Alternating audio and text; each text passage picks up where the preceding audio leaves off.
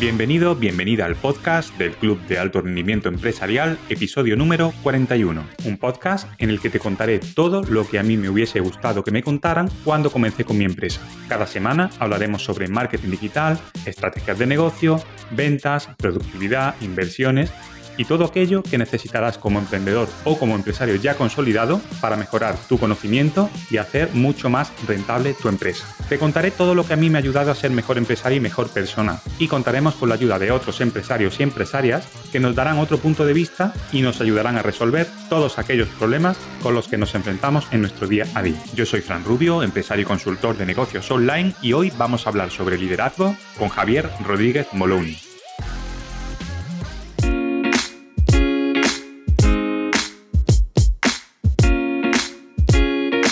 El liderazgo es un elemento indispensable en la dinámica de cualquier empresa de éxito. Un líder efectivo puede ser el catalizador de la innovación, el agente del cambio y la fuente de inspiración para todo el equipo. El liderazgo trasciende la simple autoridad jerárquica y se adentra en el territorio de la influencia, de la motivación y de la visión estratégica. En el entorno empresarial, el líder no solo da órdenes, sino que guía a su equipo hacia objetivos comunes, promoviendo un ambiente de trabajo colaborativo y de respeto mutuo.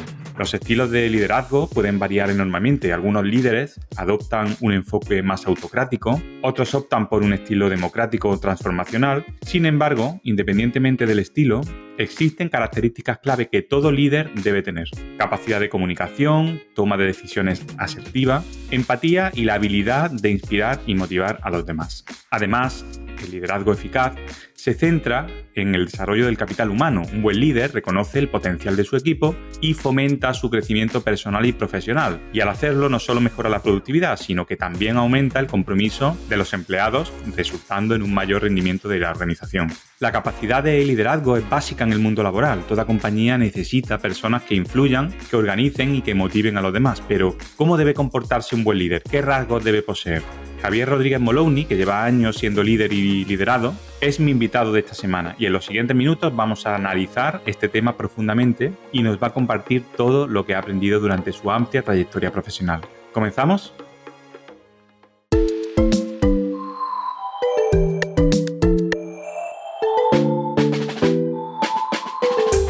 Javier Rodríguez Moloni es ingeniero, es consultor y padre de tres hijos y se declara apasionado por las personas y la tecnología. Es ingeniero de telecomunicaciones por la Universidad Politécnica de Madrid y en 1993 inició lo que fue su carrera profesional en Telefónica y D, en el área de gestión y planificación de redes. Después, en 1997, se sumó al proyecto de crear una consultora diferente que comenzó como DMR Consulting y en 2006 pasó a llamarse Everis y desde 2021 es NTT Data. Ha vivido mucho tiempo en América Latina, en concreto unos 11 años, y trabajado en las oficinas de la compañía en Chile, México, Brasil y Colombia. También fue socio de la compañía en 2005 y actualmente dirige la oficina de Madrid y combina su profesión de ingeniero y consultor con la de comunicador. Comunicador, entre otras cosas, sobre temas del liderazgo y precisamente es el tema que vamos a tratar hoy en el podcast. Bienvenido, Javier. Muchas gracias, Francisco, y encantado. Cuando decías las, las fechas, digo, Dios mío, ¿cuánto tiempo hace? Cuando hablas del 93, del 97, digo, Dios, hace muchos años eso, pero sí, sí, es correcto. Muchas gracias. Ha pasado, ha pasado mucho tiempo. Eh, Javier, una de las primeras preguntas, quien, quien es habitual eh, oyente del podcast, suelo hacer la misma, ¿no? La misma pregunta a todos los invitados. Ya sabemos qué hace Javier Rodríguez Moloni, pero ¿quién es Javier Rodríguez Moloni? Pues Francisco, buena pregunta. buena pregunta. A ver, yo, yo te diría que soy eh, una persona eh, que desde niño pues eh, le gustaba mucho el tema de construir cosas, eh, claro, pues empezabas con los Legos, con los clics, con cosas de eso, pero inmediatamente el tema de la construcción de cosas, de entender cómo funcionan las cosas, la parte de, la física, de las matemáticas, pues me, gustó mucho. Y entonces, pues, pues hice de, ese, de esa querencia por, construir cosas, pues la, profesión mía, ¿no? Que al final, pues ingeniero de, formación, eh, consultor. Yo te diría que la segunda faceta yo creo que no, soy, eh, me encanta la tecnología, pero no soy el típico friki que, que se encierra en, la tecnología, sino que tengo también un, lado, vamos a llamarlo, pues humanista o interesado por, por, temas más de filosofía, de ética, de liderazgo, que combino con lo otro, ¿no? Entonces, bueno, pues, pues una mezcla un poquito rara, Francisco, una persona un, poco rara, en el sentido que mezclo, digamos, esta parte más eh, tecnológica con una parte más filosófica y que la verdad, bueno, pues que, que me gusta mucho. O sea, una persona curiosa, yo por, por resumir, ¿no? Muy bien, muy bien, genial. Javier, vamos a hablar ya sobre liderazgo, si te parece. El liderazgo al final es eh, el acto de guiar, de dirigir o de gestionar un, grupo de personas o, una empresa, ¿no? Hacia el logro de, unas metas o de unos objetivos específicos, ¿no? Y es un conjunto de habilidades o cualidades que una persona posee, los que lideramos empresas lo, solemos tener, ¿no? O, que también desarrolla para influir en el comportamiento de los demás, ¿no? Motivarlos y, habilitarlos para contribuir a esa efectividad y ese éxito que, que necesitamos dentro de las organizaciones, ¿no? Pero ¿Qué es para ti exactamente el liderazgo? Muy buena pregunta, compleja de, contestar, pero voy, a intentar eh, sintetizar lo que, lo, que yo creo, ¿no? Un, punto de vista muy personal, pero bueno. Yo, por resumir, em, a ver, el líder es una persona que es responsable de conseguir algo, o sea, de, hacer algo eh, en conjunto con otras personas, ¿vale? Entonces, pues aquí hay como dos, dos lados interesantes. El algo, que es lo que quieres conseguir como proyecto, como meta, como objetivo, y las personas, que es en el fondo pues el, equipo con, el que tú pues tienes que conseguir este algo, ¿no? Em, entonces ahí digamos que, se abren como dos mundos, el mundo de la cosa o de, la tarea, digamos, y el, y el mundo de la persona, ¿no? La tarea, a ver, lo primero que tenemos que pensar es que cuando se dota un proyecto de recursos, eh, pues, de dinero y de personas también para, construirlo, tiene que existir un propósito. O sea, nadie mm, gasta tiempo, esfuerzo de personas o dinero en algo que no tenga un propósito, ¿no? Entonces, lo primero que me gustaría destacar del, liderazgo es este propósito que el líder lo, conoce, porque el líder es quien, quien está al timón, por, por tanto el líder sabe dónde quiere llevar este barco, ¿no? Eh, pero claro, en, el equipo que hay personas y cada persona es responsable de algún tipo de, tarea, las personas no tienen por qué conocer el propósito.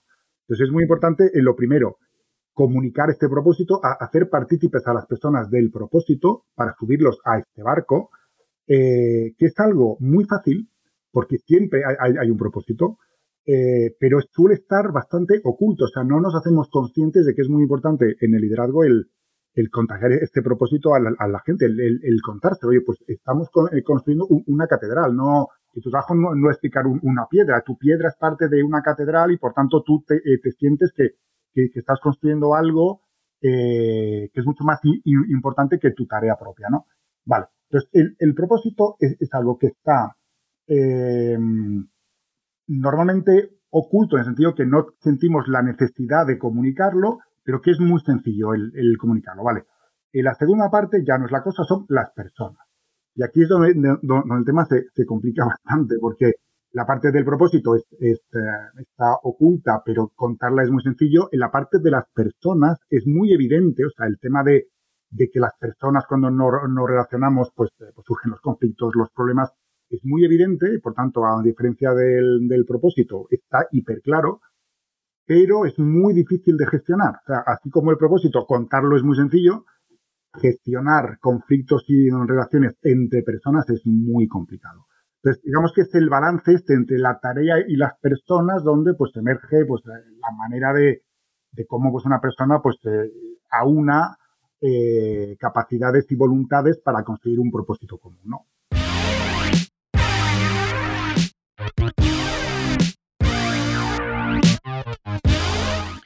Tú ponías en una de tus intervenciones que he estado viendo un poco, tú ponías un ejemplo de Colón, ¿no? En, ese barco, ¿no? Que si al final no, no, comunicaba su propósito a los demás marineros, tenía el riesgo de, tener un motín, ¿no? Motín. O sea, tú, imagínate que, Colón o un capitán de, un barco, pues, pues sale con el barco, él conoce el destino, o conoce el propósito, porque, por, porque él, bueno, sí, el, destino, que era pues, pues, pues, llegar a las Indias por, por, una ruta del, oeste, ¿no? Eh, él conoce el, propósito, pero claro, supongamos que él, en, vez de comunicarle su propósito de su misión al equipo, lo que hace es que a cada uno, un líder cercano, un líder muy comunicativo, a cada uno pues va a contarle lo, que espera de él, su tarea, pues tú eres el que tiene que cazar esta vela, tú se saca agua del mar para limpiar la cubierta, tú haces la comida, tal y cual, pero no les comunica el propósito. Claro, mientras que esto vaya razonablemente bien, pues la gente no estará muy enganchada, pero, pero, pero bueno, pues se ganará un jornal y estará pues, pues más o menos tranquila, ¿no? Pero no, no muy enganchada, porque no, no, no, te enganchas a, una tarea que, no entiendes como, como parte de algo más grande, ¿no? Pero en cuanto empiecen los problemas graves, ¿y quién, quién va a sacrificarse por, por, una cosa que no tiene un propósito? Claro. Es muy complicado. Sí, totalmente. Y bueno, la pregunta del millón, o sea, ya sabemos eh, la importancia del propósito, ¿no? Pero ¿cómo podemos transmitir ese propósito a nuestro equipo? O sea, ¿hay algunas técnicas, algunas estrategias? A ver, eh, lo primero es que nosotros mismos, como, como diréis, eh, seamos conscientes, porque hay veces que, que tú empiezas un proyecto y tú no, eres consciente del, propósito, o sea, te enfrentas directamente a la planificación, a cuánta gente te hace falta, cuáles, cuáles son las fechas, los entregables, pero podría ser que no pienses tú, oye, voy a abstraerme de lo que hay que hacer y voy a, pensar en el propósito. O sea, que, lo primero es tú, tú, tú, tú, como líder eres la mejor persona para conocer el propósito de eso que, te encargas construir, ¿no? Y a partir de ahí, el comunicarlo, voy a ponerte un, ejemplo. Eh, que es, un, es, es, una historieta. O sea, no, suponte tú que yo soy un caballero inglés que, que, va por la campiña y me encuentro pues, a una persona pues, subida en, una roca. Eh, y está ahí pues, pues dándole a un martillo y le pregunto, ¿qué hace el buen hombre? Y dice, pues yo estoy aquí pues picando piedra. Digo, ah, pues, pues vale, pues picando piedra. Y continúo. Y resulta que me encuentro con otra persona subida en, en, una piedra haciendo el mismo gesto y le digo, oiga, buen hombre, ¿qué? ¿Picando piedra? Y me dice, no, yo estoy construyendo una catedral. Claro, ¿la diferencia cuál es? Al segundo, alguien le ha transmitido, o sea, ha juntado a las personas del equipo y, y tenía de un lado los, los que pican piedra, y del otro lado los, encargados de irse al bosque, cortar maderas y hacer pues las puertas y las vigas y los dinteles, y por otro lado los encargados de irse a la mina a buscar el mineral del hierro y fundirlo para hacer las bisagras y, y las campanas. Claro, si juntas a todos y les cuentas, les abres el mapa de la catedral, el plano de, la catedral, les muestras, oye, pues el obispo nos ha encargado una catedral y este es el, plano de la catedral y fijaros que y a cada uno vas contándole, pues mira, tu piedra va aquí, tu viga va aquí, tu campana va a ir aquí. Entonces, entre ellos eh, se va a crear un, una, eh, un espíritu de equipo responsables de construir algo juntos eh, simplemente porque tú estás comunicándoselo juntos y entendiendo todos cuál es su rol y cuál es el rol de, los demás y entendiendo que mi parte es, una parte que quizás posea un porcentaje pequeñito de la obra, pero que es imprescindible. Sin mi roca, sin mi piedra, no se sujeta la viga, que sujeta el dintel, que sujeta la campana y por tanto cada uno ve la trascendencia de su tarea. ¿no? Entonces, es comunicarlo, es comunicarlo eh, enseñándote el todo y la parte que es tu responsabilidad como, como, personas, ¿no? Es más, yo te diría que supongamos que el equipo este se pone con su catedral, ¿vale? Y hay pues esta eh, persona que, estaba suelta, que participa en, una obra pues cercana y que su líder, su arquitecto, no se ha sentado con ellos para, para contarles cuál es el propósito. Supongamos que un día llega el, arquitecto a la persona que no tiene claro el, propósito y le dice, oye, eh, tienes que picar más, eh, más, rápido, en dos semanas en vez de en cuatro, esto tiene que, que estar listo. Ostras, ¿va a entenderlo? Yo creo que no. En cambio, ¿qué pasa si el líder que es comunicativo, que cuenta el propósito, que cuenta cómo van las obras, que cuenta sus reuniones de seguimiento con, el obispo. Pues el obispo me ha transmitido que quiere este cambio, que tal y cual. Y, de repente llega, nos reúne y, nos dice, oye, el, obispo me ha avisado que dentro de dos semanas llega el Papa a inaugurar la, catedral y evidentemente quiere que las campanas estén repicando cuando llegue su santidad. Ostras, pues nos juntaremos como equipo, intentaremos ver qué hemos de hacer, pero enganchados al, propósito, porque eh, todos queremos ser parte de ese momento en el cual está llegando el, Papa, estamos en, el siglo XI, ¿no? ahora mismo pues sería distinto, pero... Mm. Em, llega el Papa y, ostras, eh, quiero hacer parte de, de este momento, voy, voy, a dar lo mejor de mí mismo para conseguir que ese campanario esté subido en dos semanas y, las campanas suenen, ¿no? Claro, es absolutamente necesario esa comunicación cercana que cuente no solamente mi tarea, sino que cuente el todo. Javier, esos ejemplos que has puesto son muy, son muy ilustrativos y la verdad que se entienden muy bien, pero es, la, digamos, la parte teórica, ¿no? Eh, la parte práctica y bajando un poco a, a las empresas, ¿no? Imagínate, o, tomamos como ejemplo la mía, ¿no? Yo tengo una, agencia de marketing, como te he comentado antes, somos unas 20 personas en el equipo aproximadamente. Y claro, tú dices que, es bueno transmitir eh, este propósito al equipo, pero, pero ¿cómo se hace? Es decir, de, forma práctica, por ejemplo, con, imagínate, una reunión mensual donde contemos un poco a dónde vamos, qué tipo de, o, cómo se podría hacer, así un poco para, para que las personas que nos escuchen entiendan y lo puedan aplicar a su empresa. Bueno, esto, esto a ver, cuando, cuando tú haces un proyecto, normalmente ocurren cosas cada semana, entonces, y normalmente con el cliente, con el, con, el, usuario que te contrata los servicios, pues, pues tienes una reunión eh, de seguimiento cada semana.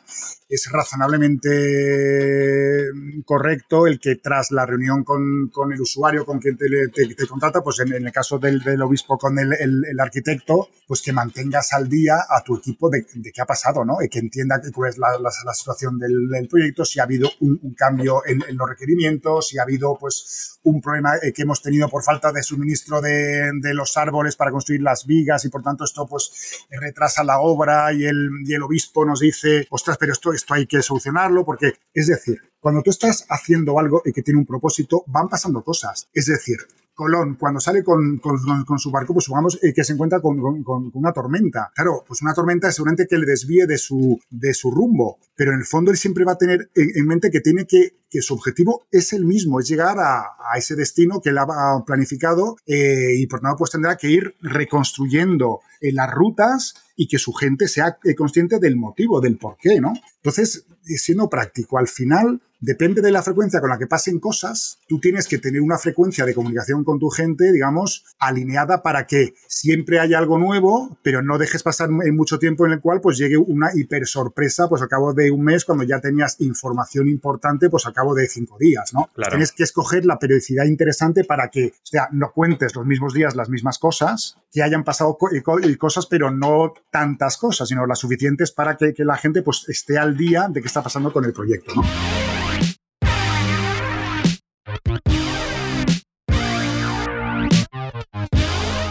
Hay ciertas ocasiones que por nuestro día a día, las personas que, lideramos equipos, bueno, tú, tú lideras equipos muy, muy grandes, ¿no? Pero al final todo el mundo, ¿no? Yo creo que, que, les puede pasar lo mismo, ¿no? Pues no tenemos nuestro día o tenemos algún problema personal o de cualquier tipo. Esto en realidad eh, no debería afectarnos dentro de la empresa por, por, no contagiarnos al resto del equipo, pero a veces pasa, a veces es inevitable, ¿no? Somos personas y, y nos pasa, ¿no? ¿Cómo, ¿Cómo, se puede gestionar esto? ¿O qué actitud debe de tener un, un líder de empresa? A ver, em, yo creo que, que, la actitud tiene que, que, ver con la curiosidad. Y cuando hablo de, de curiosidad, eh, significa esas ganas de intentar entender qué está pasando en, en la cabeza de, de, de, los demás. ¿no? Y pensemos, o sea, qué es lo que nos impide muchas veces el desplegar la, la curiosidad para tener, digamos, estas ganas de, hablar, de preguntar, de cuestionar, de, indagar. ¿no? Y muchas veces eh, tiene que ver con el ego. Y cuando digo ego, eh, me refiero a, eh, digamos, esa, esa voz que tenemos todos en la cabeza que nos dice que las cosas que pensamos, que nuestras creencias, que las opiniones que podemos tener son verdad. En el fondo, la verdad creo que es una cosa que no existe. O sea, en el fondo lo que hay son puntos de vista súper filtrados por lo que son nuestra cultura, nuestras creencias y por tanto, cuanto más diversas sean las personas de, un equipo, más interesante será el tener la curiosidad de qué piensan las personas eh, que están ahí. Y si alguien tiene un día malo, ostras, pues también se, se, arregla con transparencia, con comunicación. O sea, si el día malo eh, lo tengo yo, pues seguramente si estoy viendo que, me sale todo súper torcido, que, que, no tengo el día con, con, la gente, pues, pues ¿por qué no decirles, chicos, hoy estoy mal, tengo este problema, eh, no me tengáis en cuenta las, las, tonterías que he hecho? O si yo veo a una persona en mi equipo que lo veo que está raro, que, que está mal, pues es, es directamente, es, es hablar, que por cierto, el, tema de hablar, que es una característica que tenemos en los humanos y que es súper diferencial respecto a las demás especies en la Tierra, es, triste, pero la paradoja es que siendo una capacidad única, tenemos muchísimos problemas de, comunicación, en el sentido eh, que en, la base de todos los conflictos siempre hay un problema de cosas que, no se han dicho o, que se han dicho mal, eh, que se han dicho de la forma no correcta, que han herido, que han dañado. Entonces, también es muy importante en este afán de la curiosidad, o sea, en este, pues apago mi ego y con curiosidad quiero indagar qué hay en, la cabeza de las personas, hacerlo, ostras, con, con con un estilo correcto que tiene que, ver pues, con, asertividad, con escucha activa y con empatía, en el fondo que son tres maneras o, tres técnicas o tres paradigmas de, la comunicación, ¿no? Al final, eh, bueno, está claro que, nuestra forma de, hablar, de comunicar, influye mucho sobre las personas. Luego vamos a hablar de eso, porque tengo una pregunta un poco al respecto, ¿no? Pero eh, liderar con, con, el ejemplo, ser auténtico y transparente, demostrar empatía, valorar a tu equipo, son estrategias que, pueden hacer que nuestro equipo también nos valore, ¿no? Eh, como líderes, ¿no? ¿Cómo, ¿Cómo, podemos hacer para sentirnos respetados como líderes de equipo? ¿Qué es lo que tenemos que hacer? Mira, si tú eres una persona transparente, una persona comunicativa, una, persona que la información que tienes la compartes con, la gente, una persona que cuando toma una decisión ha tenido en cuenta las opiniones de las personas, pero que al final hay, uno que decide que es el, líder, ¿no? Pero, pero es, es distinto el decidir por tu, cabezonería, o sea, porque tú crees que lo que piensas es verdad, a decidir después de haber escuchado las opiniones de mucha gente, ¿no? De, las personas que tienen algo que decir al respecto de, una situación X. Si esas decisiones son tomadas con, justicia, son explicadas, o sea, en el fondo, si te comportas como, una persona que es comunicativa, que es transparente, que la gente entiende por qué haces las cosas, yo creo que tienes ganado pues casi el, el camino completo, ¿no? Porque esta gente, tu coherencia, tu transparencia, puede que no esté de, acuerdo con tus decisiones, pero va a entender por qué las tomas. Y lo peor es cuando tú te enfrentas con una situación que no entiendes por qué una persona pues, ha, decidido algo. Porque claro, si, si tú te, lo cuestionas y no entiendes por, qué yo he decidido algo, dirás, pues este tío es que es, un dictador, es, es un arbitrario, es, eh, no entiendo un poco las cosas. Y en el fondo, de nuevo, lo que hay es un problema de comunicación. Tanto de yo no explicar bien las cosas como de yo no intentar rascar para que los demás se comuniquen eh, conmigo. Totalmente, totalmente. Por tanto, son, son características que, que, en el fondo tampoco son tan complicadas. ¿eh? Bueno, son, son, son complicadas, pero digo que no es, no, es poner un, cohete en, la luna. tenemos todos la, la capacidad. Lo que nos puede faltar es la voluntad de hacerlo, ¿no?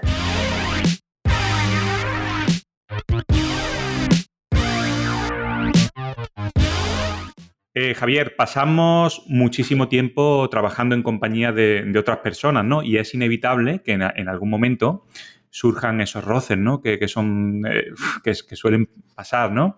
Y que hacen que se produzcan algunas situaciones que, no son agradables, ¿no? Y es que cada persona tiene su manera de ser y, su personalidad. ¿Cómo se pueden gestionar, gestionar, las diferentes personalidades que existen en un equipo? Con la comunicación, ¿verdad? Sí, sí. Lo que pasa es que esto, esto claro, esto es... Esto, mm, Es complejo, ¿eh? Es complejo porque... Sí, es complejo porque, porque, mira, voy a contarte una situación que yo viví en, en Colombia. Eh, te pongo un, ejemplo, ¿eh? porque, al final, claro, las personas, eh, ya sea porque tienen personalidades distintas, porque vienen de culturas distintas, porque pues, los hábitos y costumbres en su país son distintos, digo, en, su país, en su familia, en su religión, en su región, en, su época, en, lo que sea. Claro, lo que, lo que sucede es que al final estas personas, pues tú, cuando interaccionas con una persona que, digamos que tu manera de ser está desalineada con lo que él espera, es posible que tú mismo estés siendo para tu cultura asertivo. Porque, por ejemplo, ¿qué es, qué, ser? Qué, es la clave para, muchas cosas? Es porque eh, tendemos a, pensar que la persona que es asertiva es una persona que, eh, dice las cosas claras. Pero hay veces que, nos confundimos porque el, asertivo las dice claras, pero no daña al, interlocutor. ¿no? O sea, si nos colocamos en el dial de lo que serían las actitudes en la, comunicación, en, la comunicación, pues tienes desde las personas más pasivas, que en el fondo son personas que cuando si tú les dices algo, pues en el fondo pues dicen, bueno, pues, pues Francisco ha dicho tal cosa, pues, pues, pues era verdad. O sea, son, son pasivas, ¿no? Claro, la pasividad es una muestra de respeto hacia ti, pero no respeto hacia mí mismo, ¿vale? Si, si, si me voy al lado contrario, la agresividad que es, ostras, yo lo que pienso lo voy a decir y arrastro a quien haga falta, ¿vale? O sea, voy a saltar pues, pues por encima de, de cualquiera. Esto, claro, muestro respeto por mí mismo, porque en el fondo estoy opinando y dando mi versión, pero la pregunta es, ¿estoy respetando a mi interlocutor? Pues seguramente no, ¿no? Claro, y asertividad, ¿qué es? Ostras, es ese punto de equilibrio inestable, porque, porque no, no, es sencillo, ¿no? donde yo cuando me comunico muestro respeto por mí mismo y por tanto digo las cosas, pero también voy a mostrar respeto por la otra persona. Esto significa que yo en, esa comunicación no, no, voy a herir, eh, no voy a calificar, eh, si uso adjetivos calificativos ya empiezo por mal camino, pues, pues, pues, digo, no, no, pues, pues, es que eres un egoísta. Empiezo mal.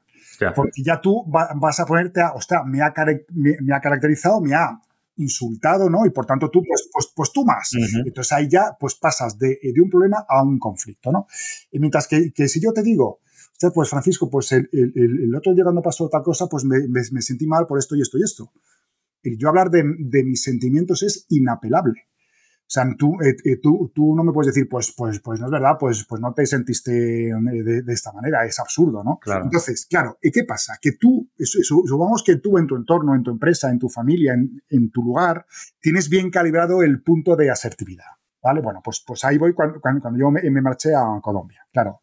Yo en Colombia, y yo, yo soy una persona bastante directa, eh, tengo un problema que intento gestionar, pero interrumpo. Cuando, hay un, una idea, pues entro al debate, porque esto pues, pues tiene su parte buena. Pero claro, cuando tú eres el director general de una compañía y tienes un comité de dirección donde al primero que te dice algo, tú con toda tu buena intención le contestas, le argumentas, le retas en su idea, claro, ostras, y si lo mezclas con una cultura que es extremadamente amable, respeto a la jerarquía. Claro, ¿y qué pasa? ¿Tú como líder estás consiguiendo sacar lo mejor de cada uno? No.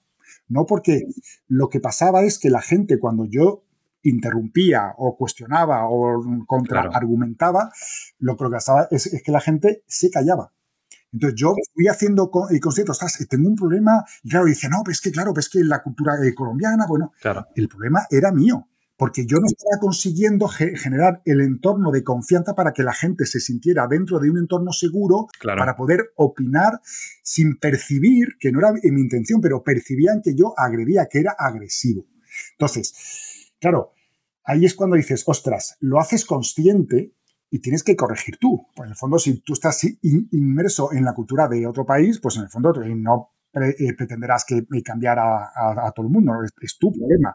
Entonces ahí tienes que volver a equilibrar tu dial de, de cuál es el estilo correcto de asertividad. Claro. Y en el fondo yo eh, lo que hice fue, eh, primero, ser consciente, o sea, tengo un problema, y segundo, lo socialicé con mi comité de on dirección, les dije, chicos, me, me está pasando esto, el cachondeillo que hubo, pues porque al final, la mina, de, pero, pero bueno, pero te muestras vulnerable, te, te muestras autocrítico, es bastante bueno, es, es, es complicado, ¿eh? pero, pero es bastante bueno porque la reacción en el fondo es, les da ganas de ayudar, ¿no?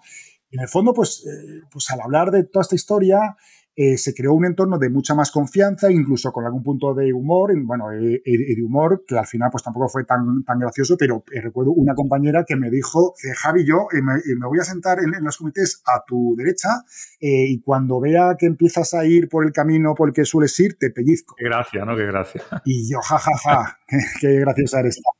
No, al siguiente comité de dirección se, se me sentó al lado y cuando yo me lanzaba para contestar antes de tiempo, antes de dejar que la gente pudiera explicarse, opinar unos y otros, tal y cual, y yo seré el último en hablar, pues cuando me, lanzaba me pegaba unos pizcos bestiales. En el fondo, se generó un ambiente muy sano, eh, muy sano. Yo aprendí muchísimo de, de cómo soy yo. Eh, ahora soy mucho más consciente de, de mi defecto intento controlarlo. No, no lo consigo siempre, o sea, es, complicado, pero, pero, pero al menos cuando, cuando, no lo consigo, al, al digo, coño, ha, estado mal, o sea, me he dejado ir, o sea, no he conseguido mostrar mi, mejor eh, versión o, la versión más, más trabajada, ¿no? Sino la versión del ego que sale a raudales y, que, y sin control, ¿no? Entonces, eh, bueno, creo que ahí está un poco el, el punto, ¿no? El encontrar a, en cada persona, y digo, con cada persona, con cada cultura, con cada...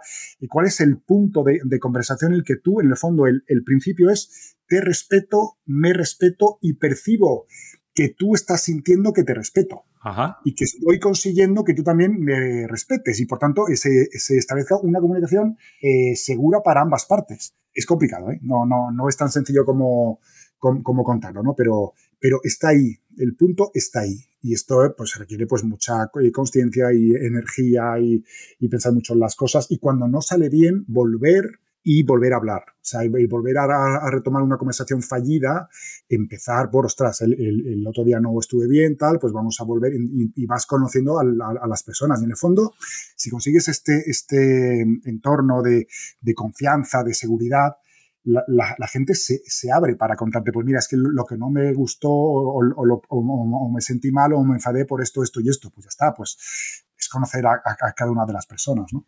Sí, sí, bueno, la gente se abre, pero al final eh, es lo que tú dices, ¿no? Eh, si te muestras vulnerable o si te muestras eh, auténtico, ¿no? Con lo que te está pasando, yo creo que al final eso la gente lo entiende y se, siente identificado y al final, oye, todo el mundo nos puede pasar algo de esto. O sea, que, al final...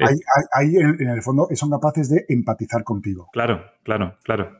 Y la empatía es lo que, lo que en el fondo es, la capacidad esta de ponerte en, los zapatos de otro, ¿no? Pues, pues al final, claro, cuando, cuando, tú, y tú tienes enfrente a una roca que se cree que lo sabe todo tal, te genera un rechazo. Cuando tienes en, frente a un ser humano, oye, pues, pues que es el líder, pero que al final pues, pues, pues tiene sus, sus, fortalezas, sus debilidades, no es el mejor en todo. Yo, eh, de hecho, eh, como líder, eh, digo siempre, es absurdo eh, pensar que yo soy el mejor al, final el, equipo ese, será tan bueno o tan malo como, soy yo. No es mejor buscar dentro de un equipo capacidades de personas que destacan en alguna cosa y apoyarte para que el equipo sea mucho mejor, mucho más fuerte y no simplemente que hagan lo, que yo diga. Bueno, pues esto eh, también pues, pues parte de, una actitud de, de, curiosidad, ¿no? De intentar entender bien lo que quiere cada persona, sus propósitos, sus deseos, en qué son buenos, qué, les atrae y a partir de ahí, en el fondo, el, trabajo de un líder es eh, conseguir que emerjan más líderes. O sea, ahí, tienes un, crecimiento exponencial de, un equipo, ¿no? Pues no es tú como líder con personas muy, muy obedientes, eres, eres tú como catalizador de la generación de más líderes en temas distintos pero más líderes. Y un poco tratando a cada persona como, o sea, de forma individual, o sea, no, no de forma colectiva en el sentido de que, oye, yo te he contratado para esto y tenéis que hacer todo lo mismo, ¿no? Sino que yo entiendo, entiendo por lo que dices, que tienes que sacarle a cada persona el máximo rendimiento, pero de acuerdo con su personalidad, ¿no? Si no, yo creo que al final se puede frustrar, ¿verdad? Correcto. Si una persona está enfrentada con unos retos que no le hacen vibrar, eso no, el recorrido es, es muy corto. Claro. Es decir, em, claro, dentro de este mundo de la curiosidad, de sentarme con las personas para entender, hay, una pregunta que es, es fundamental y es, oye, ¿te gusta lo que haces? ¿Te motiva? ¿Te reta?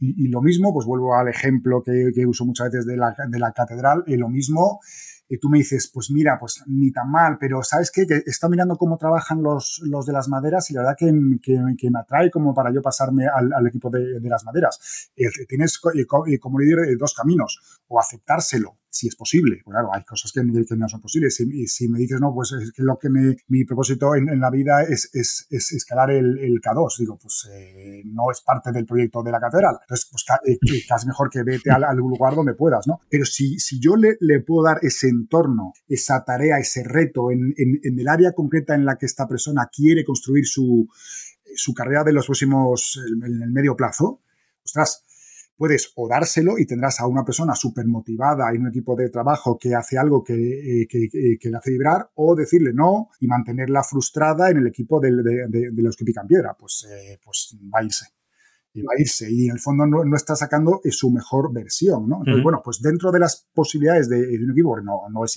infinito, los grados de, de, libertad son, son restringidos, ¿no? Pero dentro de las posibilidades, ostras, conocer bien cada persona que le, gusta, que quiere hacer, si su reto es, oye, pues me gusta crecer hacia la parte de la gestión o hacia la parte de, ser un experto en tecnología o hacia la parte de ser un conocedor de un proceso de negocio, oye, que cada persona es única y por tanto cada, persona va a tener un deseo de crecimiento en ejes distintos.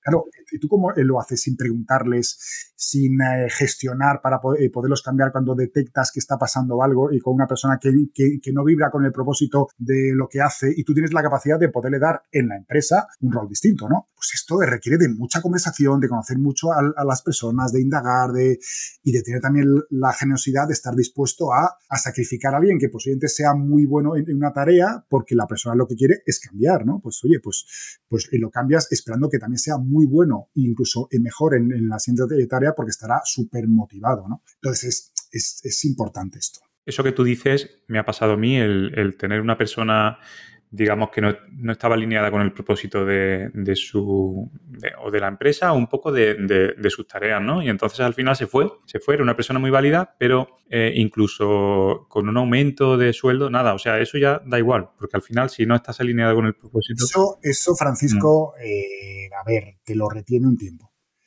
Pero si la persona eh, no vibra, eh, cuando, cuando, cuando, pasan las semanas o los meses, el aumento ya lo, lo interioriza, se acostumbra y ya no, no lo ve como, eh, como, un valor. En el fondo, es seguramente, si busca fuera, va a encontrar pues, un lugar que, que, que, le paguen tanto más. Entonces, eso pues, puede que le haga dudar en el momento de salirse, porque pues, pues, pues me han incrementado sueldo, pero de hecho, por, por ejemplo, las contrasofertas, o sea, una persona que, que, te dice, oye, que, que, me marcho, y tú dices, no, pero, pero, pero espérate, te, te subo 5.000 euros. Ostras, eso no suele tener un recorrido muy largo, ¿eh? Claro. Porque es posible que en el momento ese la persona diga, vale, pero los motivos por los cuales la persona decidió marcharse van a continuar ahí. O sea, lo retienes un tiempecito y en el fondo, esta persona lo, lo, lo, lo que puede pensar es, joder, si yo valía ya los 5.000 más, ¿por qué tuve que decir que me empieza a comerse en la cabeza y en el fondo con, con con, razón, ¿no? Sí. Es como si estuvieras engañándole, ¿no? Entonces, eh, eso suele terminar en que la persona, pues quizá pues unos meses o, o un año más tarde salga.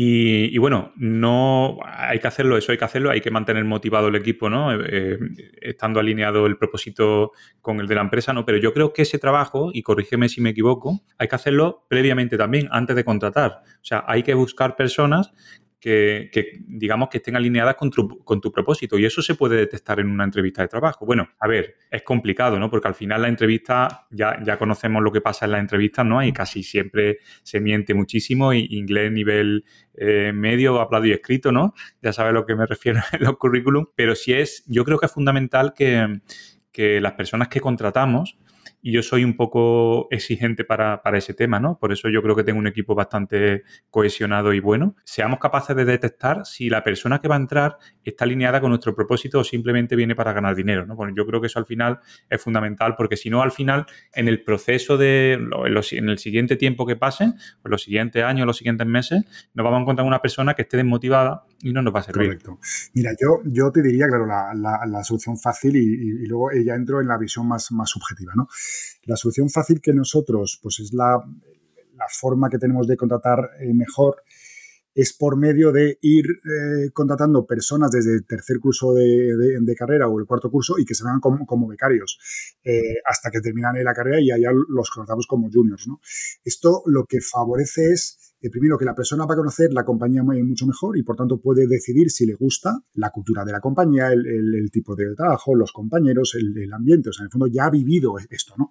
Y segundo, tú a la persona vas a conocerla eh, mucho mejor también y ver pues qué le gusta, en qué es bueno, sus motivaciones, etcétera. Claro, esta es, es el caso fácil porque es como, como tener pues una entrevista de 12 meses, ¿no? Claro es, muy, claro. Cuando tú entrevistas a, a alguien para, para incorporar, y, aquí es, es, donde entra un punto más, más subjetivo, ¿no? Porque en la parte del conocimiento técnico, eh, de la experiencia, bueno, a poco que lo pongas con una persona que tenga esta experiencia, pues en la conversación pues, pues sale bastante fácil si la persona pues, pues tiene este, este talento, ¿no? Pero claro, no es suficiente con el talento. Hay un apartado que tiene que ver con la actitud, con los skills más soft, con los valores de la persona, con si cuando tú le cuentas el proyecto, el propósito, no, y notas que, y notas que le, que, le, que le brillan los ojos, y notas que está súper motivado. En, definitiva, eh, a, la pregunta de, oye, ¿esta persona está capacitada para, para este trabajo en el punto de vista eh, técnico? Lo complementas con y es una pregunta que es, que es, muy,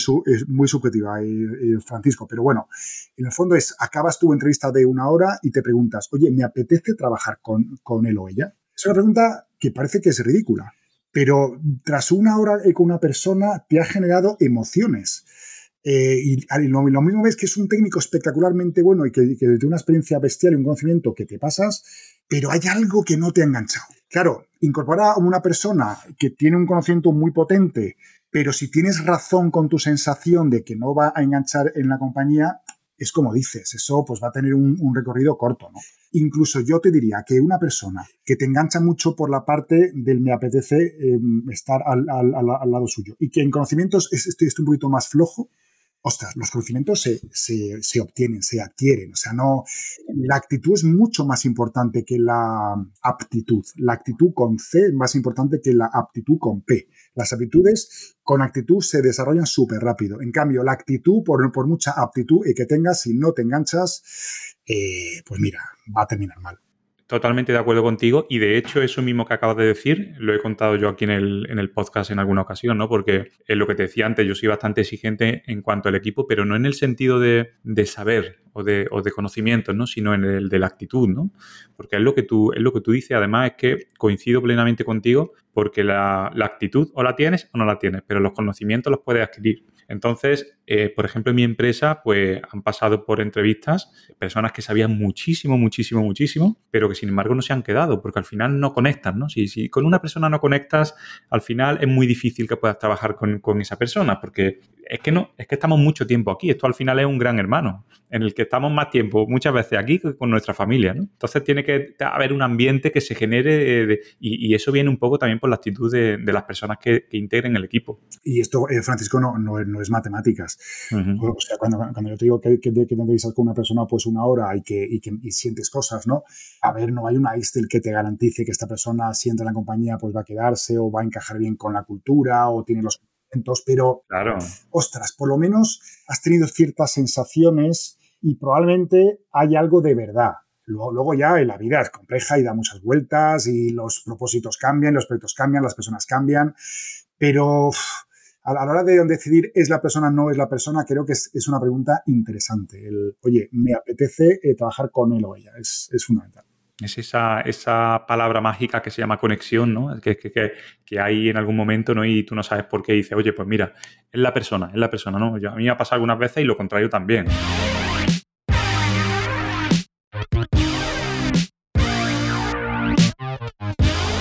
Javier, hay, hay, diferentes tipos de líderes, ¿no? O sea, de, hay muchas definiciones de diferentes eh, tipos de líderes, ¿no? Autocrático, participativo, delegativo, transaccional, ¿no? Toda esa lista de, de líderes que hay. Pero un líder se debe poner a la misma altura, bueno, entiéndase altura o nivel profesional, ¿no? De, alguna manera, a la misma altura que sus empleados, o, de alguna manera tiene que mantener esa pequeña distancia, porque muchas veces, no sé, por lo menos mi sensación, cuando te pones a esa, a ver, no me gusta llamarlo altura, ¿no? Pero a ese mismo nivel puede ser un poco peligroso, ¿no? Porque te pueden, dice, das la mano y te cogen el brazo, ¿no? ¿Tú tienes esa sensación o no? Mira, yo cuando hablas de, de, los estilos, ¿no? de los líderes más autoritarios, más colaborativos, uh -huh. eh, me recuerda un, una experiencia que tuve yo cuando vivía en Chile. Fue, esto sería pues como el, el, año 2001 por ahí. Yo tenía en la época dos hijos pequeños, el mayor que tenía 24 pues, pues tendría, no sé, dos años o por ahí, sí.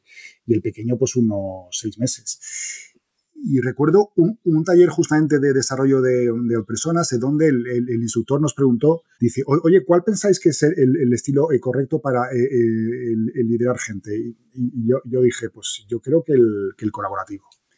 Y me dijo, claro, sí, el, colaborativo, sí, sí, el, colaborativo, porque al final es el que consigue sacar el, máximo valor de, de, las personas. Y dice, vale, vale, el colaborativo, ¿no? Y dije, sí, sí. Y me dice el, el instructor dice, mm, ¿te puedo, y tú tienes hijos? Digo, sí, sí. Dice, ¿te puedo eh, plantear un, un tema? Digo, vale. Y supone tú que tú estás en tu casa por la noche, tú solo con tus dos hijos, y se prende fuego. Es, es, es cuenta de, yo me pondría al nivel de mis hijos, digo, ostras, si se prende fuego, ¿qué hago? Pues agarro a los niños por el cuello y salgo por la ventana, por la puerta, por donde sea, ¿no? Y me dice, eres un dictador. Digo, es que me estás planteando un, un, tema que no tiene que ver con el trabajo, eh, que eh, tiene que ver con, con, niños pequeños, con una situación crí, crí, crítica. Digo, ya vale, vale, vale, pero, pero entonces eh, tú mismo estás eh, diciéndome que en función de ciertas cosas, o sea, de la madurez del, de, de las personas, de la criticidad de la situación, tú tienes un estilo u otro. Digo, pues, a ver, no, pues no, no lo había pensado, o sea, no era consciente, yo pensaba que existía este, este paradigma del estilo eh, correcto, ¿no? Uh -huh. Porque también es verdad que en entornos de trabajo profesionales con gente bien preparada, el que suele funcionar es ese. Pero, mira, al final es suponte tú que, un día eh, contratas a una chica, pues yo a una ingeniera joven, junior, eh, súper mo, mo, motivada, que le, cuento el, proyecto y el propósito de mi proyecto, y ostras, y le encanta porque es algo que quería hacer de siempre, o sea, que, hay un, una motivación espectacular, ¿vale? El primer día de proyecto, esta chica va a estar súper eh, motivada. Claro, cuando pensamos eh, en la madurez de, de, de, una persona, o sea, cuando decimos si, una persona es madura para un reto, eh, pensemos que tiene como dos, dos componentes, ¿no? Y la primera es si, si, la persona lo puede hacer, o sea, está preparada técnicamente, o sea, tiene los conocimientos para poderlo hacer. Y la segunda, si lo quiere hacer, o sea, si tiene la autoconfianza, la motivación para hacerlo. Si falla uno de los dos, no, no es madura. ¿Vale? esta chica, el primer día, está hipermotivada. Pero yo, yo sé que no es madura porque no sabe, o sea, pues acaba de, salir de la carrera y yo sé que, que, que, se enfrentaba a un reto en su primer trabajo que no sabe cómo se hace. Entonces, claro, ¿qué hago yo como líder? Y aquí llegan las, los estilos como en, dos ejes, ¿no? Tú cuando interaccionas con tus personas, y vuelvo a la definición del, liderazgo, del el responsable de hacer una cosa con, un equipo, claro, pues tú puedes o poner foco en la cosa o en la persona. Entonces, esta persona que, que viene súper motivada, que no sabe eh, cómo se hace, pero aún no es consciente, ¿Tú te dedicarías a, motivarla o a explicarle cómo, se hace la, tarea? Pues creo que es razonable pensar que, ya que viene tan motivada, voy a dedicarme a darle las herramientas para que, sea capaz de aprenderlo, ¿no? Claro, el, estilo que se focaliza en la tarea y no en la persona es el estilo ejecutivo, dictatorial, o sea, como quieras llamarlo. Esto se hace así no tiene por qué ser un estilo agresivo, pero en el fondo tú estás eh, colocando foco en, la tarea, no en la persona. Pero es el estilo correcto para esta situación de esta persona inexperta pero hipermotivada.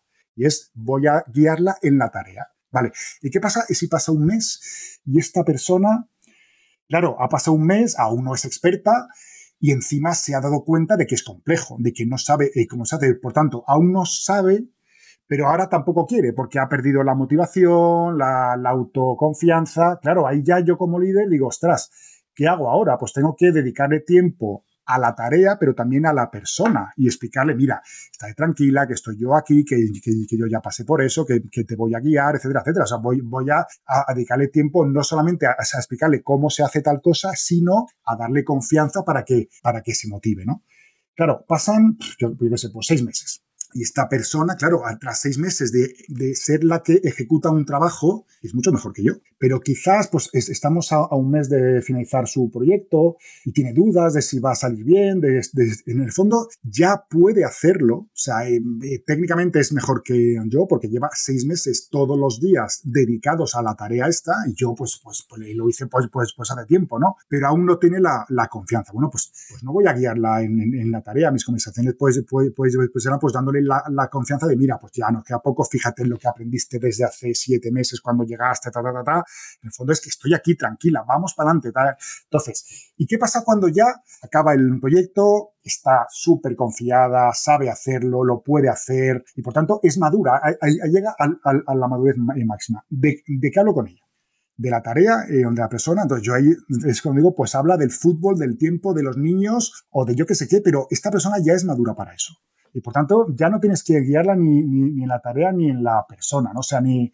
Entonces, y dices, claro, pero ¿y, qué pasa ahí? Claro, pues lo, lo chulo, lo, lo, bonito es que esta persona la vuelves a, llevar al inicio de este ciclo con un reto más complejo en donde ya no solamente pues tenga que, solucionar un, tema técnico, sino que pues quizás sea un tema técnico, pero además con la complejidad de darle a, un, a una persona sin, sin experiencia que ventaja con ella. O sea, vas dándole un, un, reto a, un mayor y vuelve a pasar por, el, por la motivación de, oye, pues, pues, pues, pues ahora soy líder de una persona y voy a, enseñarla. Claro, llega el primer día, ostras, ¿y cómo se hace esto? Pues, ¿Y qué le digo? ¿Y, qué actitud tomo? ¿Y qué estilo cojo? Y qué, claro, pues las típicas dudas de cuando interactúas con personas, ¿no? Pero en el fondo está volviendo a ser inmadura y a pasar por todas las etapas y el líder suyo pues tendrá que volver a ver cuando se focaliza en explicarle cómo se hacen las cosas y, cuando se focaliza en enseñarle que es capaz de hacerlas, ¿no? Entonces, pues ahí está el tema de los estilos, ¿no? En, el fondo, eh, Francisco, no hay estilos buenos o malos los estilos son oportunos o, inoportunos, o sea, sirven para cada una de las situaciones. Y lo triste es que, claro, que nosotros cuando eh, eh, crecemos, nos desarrollamos, nos salen estilos más fáciles que otros. Y tendemos a, usar siempre los estilos más, más sencillos, cuando en, el fondo lo, que tenemos es que conseguir desarrollar estilos alternativos porque nos serán útiles en, algún momento en, que los estilos más naturales eh, no son tan oportunos. Entonces, lo primero es conseguir desarrollarlos todos y, segundo ser artista para sacar en, cada momento el oportuno, ¿no? Porque tú, puedes tenerlos todos, pero cuando toca el, delegativo, pues sacas el, dictatorial, ¿no? A ver, mm, hay que saber, pues, eh, que una persona que es madura, pues déjala, y una persona que es inmadura, pues guíala. Pero, pero, pero no confundas, o sea, no, no la guíes cuando es madura o la olvides cuando, es inmadura, no tiene sentido. Ambos son posibles, pero con situaciones distintas. Muy bien, muy bien. Me quedo, o sea, me ha, encantado lo que has explicado porque es lo que tú dices, ¿no? Depende de la situación y de la persona, pues tienes que tener un estilo u otro, ¿no? Por, porque no pierda motivación y, al final sepa guiarla, ¿no? Es curioso porque yo creo que también es necesario pararnos a pensar los que lideramos equipos pararnos a pensar un poco en, qué tipo de líderes somos, porque muchas veces no lo sabemos, ¿no? Y si hacemos ese ejercicio, yo creo que es bueno porque nos vamos a conocer mejor y vamos a ser conscientes, ¿no? En un momento dado de por qué actuamos como actuamos, ¿no? Yo, por ejemplo, estoy haciendo una mentoría con una chica, ¿no? Que, que además está entrevistada en el podcast, que es Susana Serrano, y una de las preguntas que me hacía, oye, necesito que me describas qué tipo de líder eres, ¿no? Y a mí me salían como, como cuatro, cinco, seis. O sea, o sea, dice, eso es imposible. Tienes que centrarte más en, ¿no? en descartar los que, digamos, los que no eres en, su totalidad o en, general y, centrarte. Digo, pero Susana, es que no lo sé. Es que soy, o sea, depende de la situación y me pasaba eso, ¿no? Entonces yo creo que es un buen ejercicio pararnos a pensar, oye, ¿qué tipo de líderes somos? Y, bueno, es también porque reaccionamos como reaccionamos algunas veces. Yo que es la tecla y es el pararnos a pensar, en el fondo, es ser eh, líderes más conscientes. Es, es, la clave, o sea, ser consciente de por qué me salen las cosas, por qué las hago, desde dónde las hago, eh, si, si las hago desde los miedos, desde los valores, desde las motivaciones. O sea, el, el, el conocernos para eh, poder y, a partir de ahí, pues, pues, pues, pues habrá momentos de, de, de estrés en, en, que no consigas controlarlo, ¿no? Pero, pero al menos tener esta capacidad de pensar cómo soy y cómo he actuado o preparar cómo quiero actuar en la reunión que tengo en tal momento. Eh, porque, al final es, eso, si, eres consciente, a partir de ahí eh, tú mismo te, planificas tus estrategias, tus, tus estilos, eh, pero en el fondo es, como que descubres que tienes una caja con, con herramientas múltiples y que tienes la capacidad de escoger, de decidir, cojo esta. O sea, no me sale, meto la, mano en la caja y, lo primero que, que, saco es el martillo. No, no, no. Vamos a ver. Sé consciente de, de, cuáles son tus herramientas y de por qué coges cada una de ellas, ¿no? Entonces, eh, para mí es y ser y consciente es muy complicado. O sea, no, no, yo, creo que nadie es, consciente al 100%. O sea, es muy complicado porque todos, insisto, eh, tenemos un ego, un yo que al final pues te grita que tienes razón, que la otra persona no tiene ni idea, que nos pasa a todos y eso nos mata muy, muchas veces pues esta capacidad de, de conciencia, esta capacidad de, de, sacar la curiosidad, ¿no? de, de indagar. Eh, que es lo bonito, ¿no? Y, y, para, mí la, el resumen es, es conciencia. Tú tienes, eh, precisamente hablando de ego, una frase que me encanta, ¿no? Y que la tengo aquí apuntada, que dice, la clave para combatir el ego es tener la curiosidad de escuchar los motivos y criterios del otro. Me parece fantástica la frase porque al final es eso, ¿no? Meterse un poco en la, piel del otro, tener empatía y, oye, eh, ¿por, qué estás diciendo, por qué te está pasando lo que te está pasando, ¿no? a lo mejor nosotros tenemos esa culpa también que, no nos hemos dado cuenta por, por el ego, ¿no? Entonces yo creo que bajarse un poco ahí a ese terreno, ¿no? Muchas veces es bueno para, intentar comprender a la personas que tenemos al lado. El ego alto, claro, el hecho de tener eh, esa idea de que lo que tú tienes en, la cabeza es la verdad, es la solución, es, es lo bueno. Claro, en el fondo, si yo, Francisco, tengo esta idea, ¿por qué voy a invertir eh, tiempo o, energía en, preguntarte, en intentar de, descubrir lo, que tienes tú en tu cabeza? Eh, no tiene sentido. Bueno, si lo que tienes es, mentira o es, lo que yo tengo, que, lo conozco ya, o como lo mío es, verdad, pues, pues, pues lo, tuyo es mentira. Es, que es, absurdo, ¿no? Porque en el fondo dices, bueno, pues yo con, un ego alto pienso que tengo la verdad, pero en el fondo lo que tengo es una verdad empobrecida porque no tengo la curiosidad de pensar, indagar en lo que tú tienes en tu cabeza, que seguramente si lo comprendo enriquece mi verdad, porque la verdad, insisto, que no existe. Entonces, cuanto más ego, más pienso que, es, que lo que tengo es verdad y más me pierdo algo que me acercaría más a una verdad más, más completa, más enriquecida, ¿no? Es absurdo, pero es natural. Entonces, pues eh, el tema de, eh, del ego es, claro, el, el, antídoto es la curiosidad. Entonces, siempre que haya algún tipo de situación en la cual pues hay una persona que, pues yo qué sé, pues que no entiendes bien por qué hace las cosas tal, pregunta.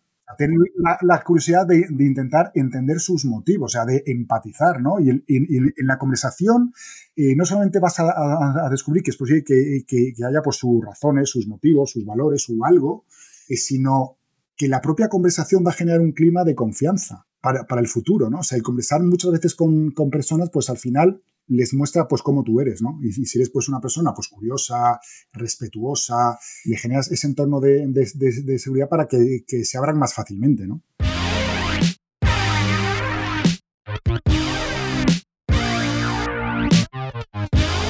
Em, respecto al tema de antes, ¿no? Que hablábamos de, tipos de, liderazgo, ¿no? Y, muchas veces, eh, bueno, si, si, tenemos un tipo de liderazgo ahí un poco más dictatorial o, un poco... No llegamos a tratar bien a las personas, que a veces pasa, ¿no? Consciente o inconscientemente a, veces pasa, ¿no? Yo creo que, bueno, y, es algo que te he escuchado en una, en una entrevista tuya, ¿no? Se puede influir en el futuro a largo plazo en el rendimiento de una persona dependiendo de cómo le trates, ¿verdad? Porque tú hablabas sobre un estudio norteamericano que había, ¿no? Que cogieron a unos alumnos, ¿no? Trataban como eso. Uh, el efecto Pigmalión, eso es súper potente. Sí, sí. Efectivamente, efectivamente. Entonces, al final se trata un poco de, nuestra actitud respecto a la otra persona, ¿no? Puede influirle en, cómo esa persona reacciona y se sienta, ¿verdad? Correcto. Esto, esto eh, parte de un, mito griego que es Pigmalión, que era un, escultor que esculpe una escultura que es Galatea, que es una mujer, o sea, es, la, figura en, piedra eh, de, una mujer y él la quiere tanto que la trata como si fuera pues, pues una mujer real y al final de la historia pues, pues la, estatua pues, pues cobra vida. ¿no? Es conocido como el, efecto eh, Pigmalión o profecía autocumplida. Entonces, hay experimentos en, en, el siglo XX que lo que intentaron es ver cómo tú, la manera que tienes de tratar a una persona, puedes influir en cómo esta persona se desarrolla en el largo plazo dices, pero vamos a ver, pero, pero tanto poder tenemos, pues mira, cogieron a pues, pues un, colegio, pues una clase, ¿no? Y en la clase cogieron a los niños y, los separaron aleatoriamente en tres grupos, los superavanzados, los normalitos y los torpes, ¿vale? Aleatoriamente, por tanto, no había ningún criterio académico, fue, oye, pues aquí van estos y estos, ¿vale? Pero a los profesores les dijeron, mira, este es el, grupo de los listos, este de los normales y este de los torpes. Claro, ¿y qué pasa con un profesor cuando tiene en su cabeza la idea, aunque sea falsa, pero él piensa que es verdad porque le, han dicho que ha habido pues, unos estudios tal? Claro, cuando el listo, él le pregunta algo y no sabe contestar, pues, pues pensará, ostras, pues este pues, pues, pues tiene un mal día o no he sabido yo explicarme. Entonces vas a, insistir en, darle, claro, ser cercano y, dedicarle tiempo. O sea, vas a invertir en la persona. ¿Vale? ¿Y qué pasa cuando es de los torpes y le preguntas una cosa y él no sabe? Pues dice, pues claro, es que es, torpe, punto pelota. Y, no, inviertes nada, claro. El resultado fue, fin de curso, los que estaban en el grupo de los listos, que no eran listos, eran mm, aleatoriamente, eran, pues, pues, pues habría más listos, más torpes, de todo tipo. Avanzaron mucho más en sus resultados y los que estaban en el grupo de los torpes, que serían tan diversos como los listos, ya pues había gente más, más, más lista, más, más tal, se atrasaron en, sus resultados. Y en el fondo era motivado por el trato que les habían dado los profesores. Si tú inviertes tiempo en ser cercano, en explicar, en tal y cual, si le das una oportunidad de, que aprenda, eh, te puedes sorprender. Pero si tú ya lo condenas y lo consideras que es tonto o que es incapaz o que no es posible que, eh, haga eh, tal cosa, en el fondo se cumple la profecía. O sea, al no darle la oportunidad y, no dedicarle el cariño y el, tiempo, el, liderazgo de tiempo en la tarea, en la persona, guiarlo, acompañarlo, claro, como, no lo haces, la persona no se desarrolla. Entonces, tú, tú mismo la has hecho torpe. Es, entonces es, totalmente cierto que, la manera que tenemos de tratar a estas personas, en el fondo, impacta en su desarrollo. Es brutal, es brutal este, este estudio que, has comentado, pero incluso yo creo que el mejor ejemplo que, o un ejemplo muy similar o que se puede comparar a esto es la educación que nosotros le damos a nuestros propios hijos, ¿no? Y los valores que les damos, ¿no? Si nosotros les creamos confianza o les, transmitimos seguridad, ellos en el futuro, a largo plazo, como tú dices, van a tener esa confianza y esa seguridad. Pero si estamos encima, oye, que mira, que no sabes hacerlo, que tú no vas a conseguir esto, al final, yo creo que es el mejor ejemplo, ¿verdad?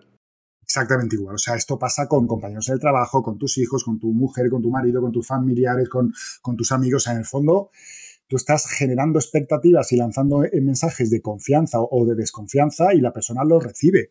Entonces, cuando tú a un niño le trasladas un, mensaje de desconfianza, él va a pensar, es que soy tonto, es que no, no, no soy capaz. En el fondo tú has creado la realidad, pero, pero no, no es real. Es mente que un día pues que te digas un cabreo tal y le, dices, pues que eres tonto, es que no, no eres capaz, es que nunca vas a... Pues, pues él se lo cree. ¿Y qué hace? ¿Para qué voy a esforzarme si, si soy tonto? Si mi padre, que es mi Dios, y me dice que, que, que, soy tonto, que no soy capaz de, de conseguir esto, joder, ¿para qué voy a hacerlo? Entonces, en el fondo es, es muy peligroso. O sea, son eh, las, herramientas de, generar expectativas buenas o malas en las personas es poderoso o en positivo o en negativo. Le puedes fastidiar en la vida a alguien.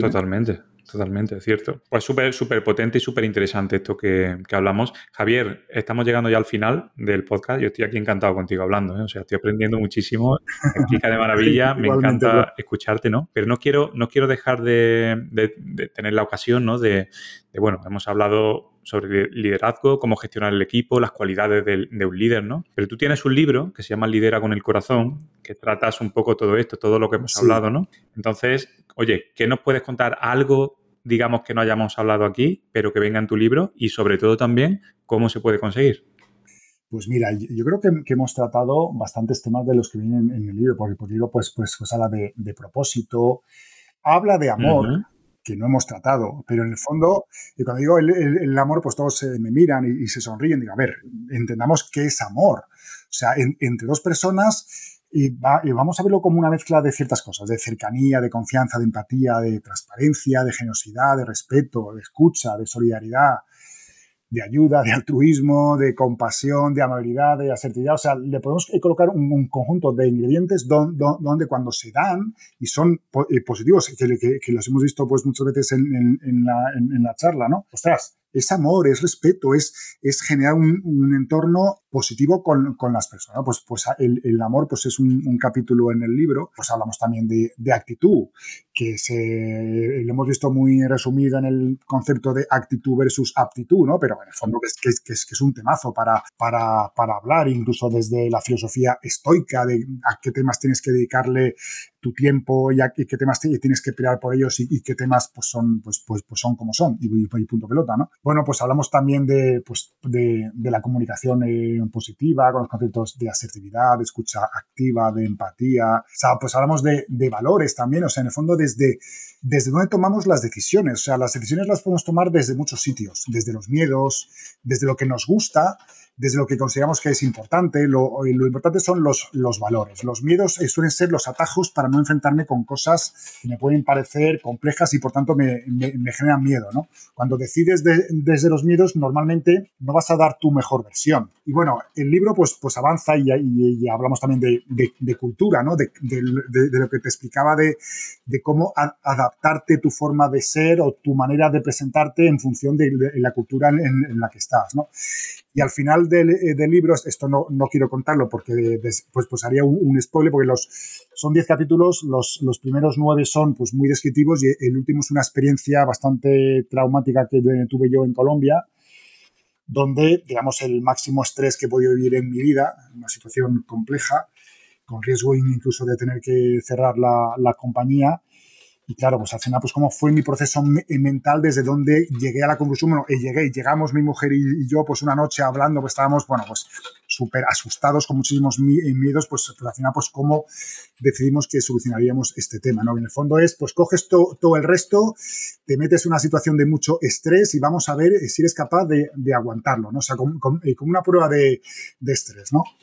De, hecho, Francisco fue el primer capítulo que escribí, ese lo tenía hiper claro. A, partir de ahí, el, hacer el, desmenuzarlo en distintos temas fue, eh, fue más complejo, pero es que ahí se, concentraba. Genial. Y lo podemos encontrar en Amazon, por ejemplo, ¿no? O en cualquier. En Amazon está, en, librerías también, paramos, en, en Amazon es, lo más fácil, tanto en la versión papel como en la versión eh, Kindle eh, está ahí en Amazon. Muy bien. Oye, ahora cuando te compre el libro... Te lo firmo.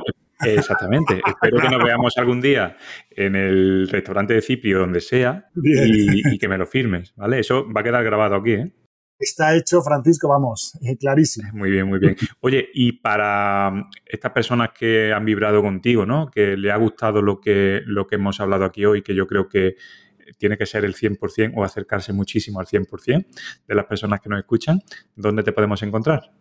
Pues mira, eh, estoy bastante activo, o sea, tampoco un loco, eh, pero, pero en LinkedIn, eh, Javier Rodríguez Moloni, y luego abrí hace, no sé, como dos, tres meses un, canal en YouTube donde estoy subiendo pequeñas píldoras de temas que trato en, el libro, bueno, pues, pues vídeos cortitos, que pueden ser pues, de entre 5 o 10 minutos con, con, cada tema, ¿no? Entonces, pues ahí, ahí sigo subiendo vídeos que en el fondo, pues eso, pues es una manera distinta de comunicar lo que tengo en, el libro, que es, más ameno que pues, la gente que prefiere pues, es escuchar pues, un podcast o una voz o, un vídeo, pues es, es, más sencillo, es, más cortito, es, es autocontenido, o sea, no, no lío hay mucha cosa, sino que en cada vídeo los puedes mirar en, el orden que, que, tú quieras, no, no pasa nada. Entonces, bueno, pues ahí pues también hay pequeñas píldoras, ¿no? De, de lo que cuento en el libro. Genial, genial.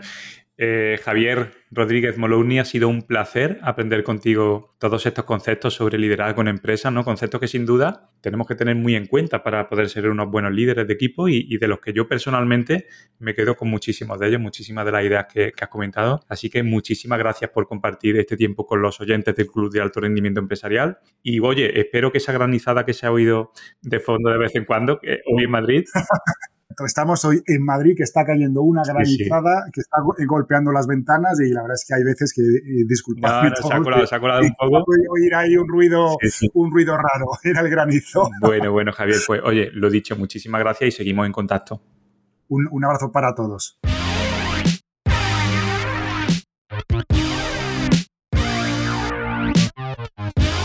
Llegamos al final del episodio número 41 del podcast. Espero que, te haya gustado, que hayas aprendido algunas de las cosas que hemos comentado con Javier y te haya servido de, de inspiración o al menos que te haya dado alguna idea puedas aplicar en tu negocio. Como ya sabes, este podcast pertenece al Club de Alto Rendimiento Empresarial, que es un club online donde podrás aprender, hacer networking, ganar experiencia, tener más visibilidad y muchas cosas más que te invito a que descubras en www.clubdealtorendimientoempresarial.com. Estoy súper contento porque el club va creciendo, cada vez somos más, cada vez estamos ayudando a resolver más problemas a empresarios y emprendedores, eh, problemas con los que nos encontramos en nuestro día a día. Y también se está generando una gran comunidad donde nos ayudamos unos a otros con ese punto en común que es la mentalidad empresarial y emprendedora. Seguimos la semana que viene con más invitados, con más temas interesantes y te invito a que te suscribas al podcast en la plataforma donde lo estés escuchando y así no te perderás ningún episodio. Y si te pediría, si es que te ha gustado este podcast y te apetece, que lo compartas en redes sociales o se lo pases a alguien que creas que, que le puede gustar. Nada más, me despido hasta el siguiente episodio, que pases una magnífica semana.